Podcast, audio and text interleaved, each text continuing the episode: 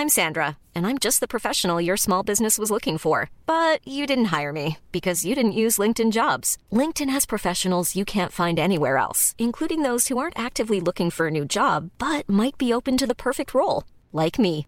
In a given month, over 70% of LinkedIn users don't visit other leading job sites. So if you're not looking on LinkedIn, you'll miss out on great candidates like Sandra. Start hiring professionals like a professional. Post your free job on linkedin.com/people today.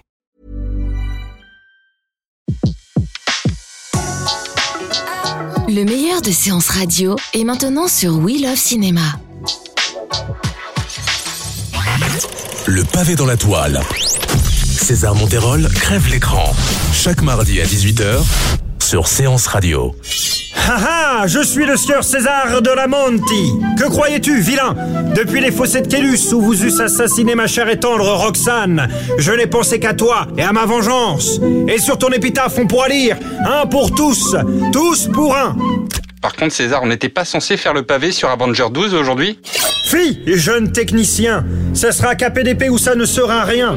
Je trouve ta langue un peu trop bien pendue. Si tu poursuis ainsi, tu vas marcher dessus. Sans plus attendre donc, lance l'enregistrement ou je t'embrancherai des genoux jusqu'aux dents. Salutations chers amis, vous l'aurez peut-être compris, aujourd'hui est un sublime jour de festivité puisqu'on parle d'un genre cher à mon cœur, celui des films de KPDP. Afin de rendre mon propos intelligible, j'ai décidé de le structurer en le divisant en trois temporalités, peut-être même quatre, mais ça on verra plus tard. Alors le film de KPDP est un genre cinématographique qu'on peut d'ailleurs considérer comme un sous-genre du film d'aventure apparu au tout début du XXe siècle. L'univers de ces productions appartient à un espace-temps bien défini puisque l'intrigue prend généralement place entre la Renaissance et la Révolution française de 1789. Les particularités esthétiques comme techniques du genre sont assez précises. D'abord, les cohérences historiques sont reléguées au second plan. Ce qui compte ici, c'est le récit. En gros, il nous faut de la péripétie en pagaille, des enlèvements, de la poursuite, des cascades, de la bagarre, des histoires d'amour, de la trahison, de la vengeance, des déguisements et surtout des duels à l'épée. Vous attaquez des femmes sans défense, saligo Je vais vous apprendre à vivre, moi À vivre et à mourir Comme je vous le disais, la première temporalité importante du genre est celle du début du XXe siècle, en gros des années 20 aux années 40. Même si certains estiment que l'ancêtre du film de KPDP est l'assassinat du duc de Guise en 1898, on considère Les Trois Mousquetaires, adaptation réalisée par Henri Diamant-Berger en 1921, comme le premier film du genre. En tout cas en France. Oui, aux États-Unis, le genre est déjà populaire depuis un an, notamment grâce au signe de Zorro réalisé par Fred Niblo avec Douglas Fairbanks. Fred Niblo qui adaptera, comme Diamant-Berger, Les Trois Mousquetaires en 1921. Alors, je vais faire une parenthèse américaine dès maintenant, comme ça ce sera fait et on pourra se concentrer sur la France. Loin de moi l'idée de dire que les Américains n'y connaissent rien en films de KPDP. Au contraire, on ne peut pas passer sous silence des films légendaires comme Captain Blood ou encore Robin des Bois avec le mythique Errol Flynn ou encore le brillant Scaramouche de George Sidney. Thousand pieces each. Worth rather more. But very well. 12. For three-fifths the value of the prize due your ship for having made the capture. For the share due my men, I make myself responsible. Mais je considère que les vrais films de KPDP sont définitivement français. En plus de tout ce que j'ai énoncé en amont, les cascades, les péripéties, les histoires d'amour, etc., nous avons ajouté au genre une pointe de gauloiserie, de paillardise, de gaudriole, de polissonnerie. Bref, un truc que je vois comme un esprit libre dans lequel on cultiverait l'intelligence de la dépravation et la géniale lubricité sans pour autant perdre de notre panache. Une chose qui a un peu touché du doigt Randall Wallace avec le personnage de Porthos dans L'homme au masque de fer, sauf qu'au final il en fait trop, ce qui transforme notre Gérard National en gros bourrin débile et c'est parfois très insultant. Aramis, si tu es capable de me citer une chose, une seule chose qui soit plus sublime que le contact d'une belle poitrine dont on mordit doucement les mamelons, je te bâtis une nouvelle cathédrale.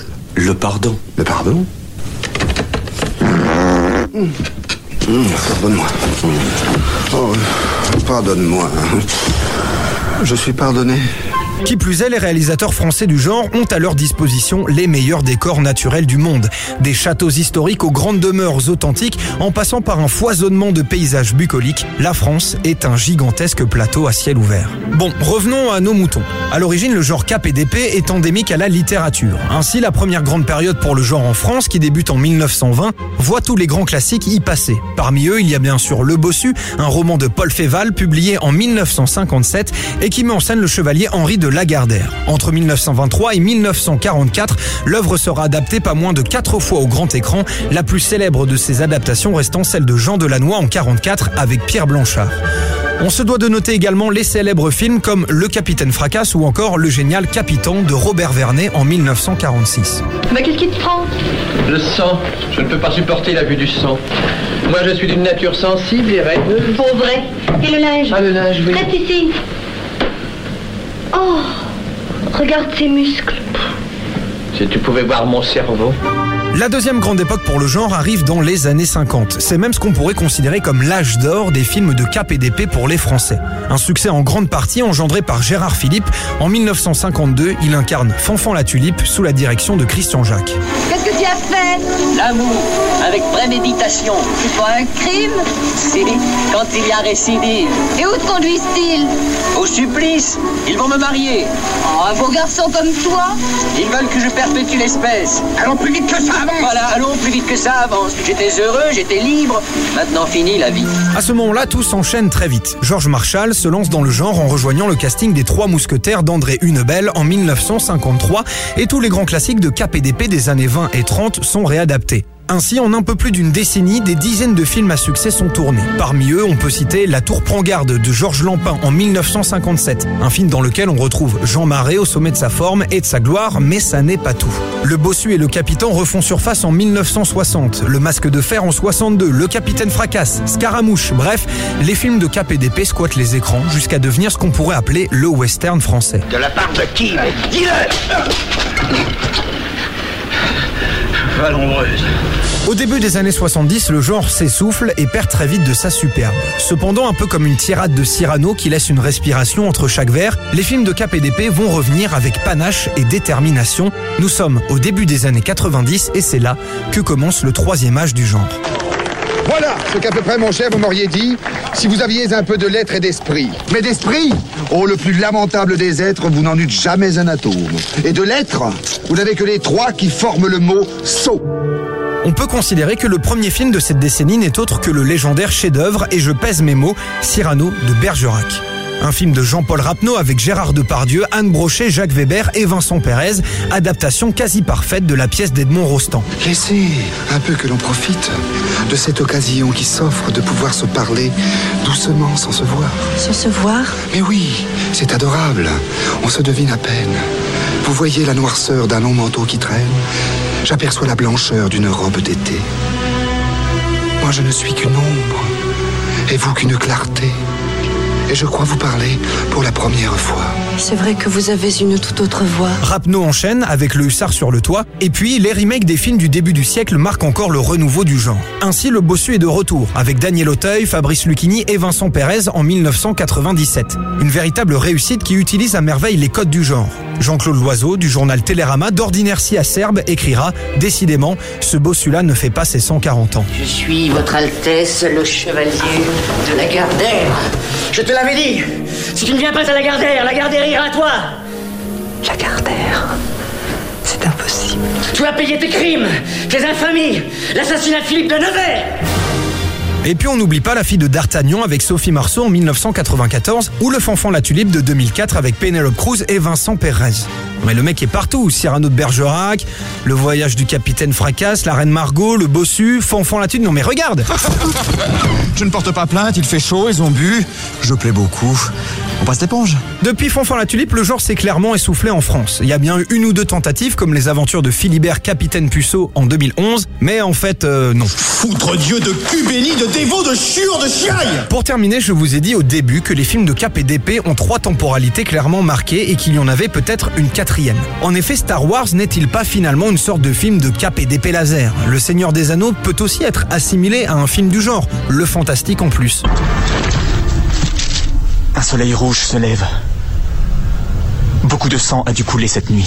Bref, les films de d'épée, en plus d'être un genre que j'adore, ont clairement marqué l'histoire du cinéma. Pour conclure, je citerai Pierre Darmeval de la Cinémathèque. Les films de KPDP nous dépaysent en nous transportant dans un passé de pacotille, un âge d'or de fiction où tout semble plus facile, où les gentils sont beaux et toujours prompts à être chevaleresques en défendant la veuve et l'orphelin, où les méchants sont toujours punis, où les problèmes se résolvent facilement à la pointe de l'épée et à la fin du film, où l'on combat toujours l'injustice, où la vérité triomphe. Ce que le film de KPDP nous donne à voir, c'est un monde idéal, donc passé. C'est peut-être un genre réactionnaire, mais c'est aussi celui de ce doux sentiment, la nostalgie.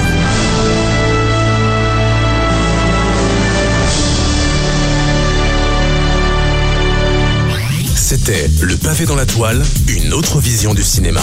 Sur Séance Radio, par BNP Paribas.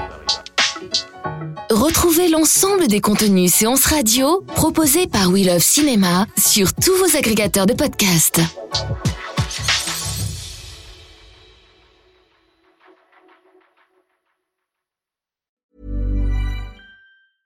Mom deserves the best, and there's no better place to shop for Mother's Day than Whole Foods Market. They're your destination for unbeatable savings, from premium gifts to show-stopping flowers and irresistible desserts. Start by saving 33% with Prime on all body care and candles. Then get a 15-stem bunch of tulips for just $9.99 each with Prime. Round out Mom's menu with festive rosé, irresistible berry chantilly cake, and more special treats. Come celebrate Mother's Day at Whole Foods Market.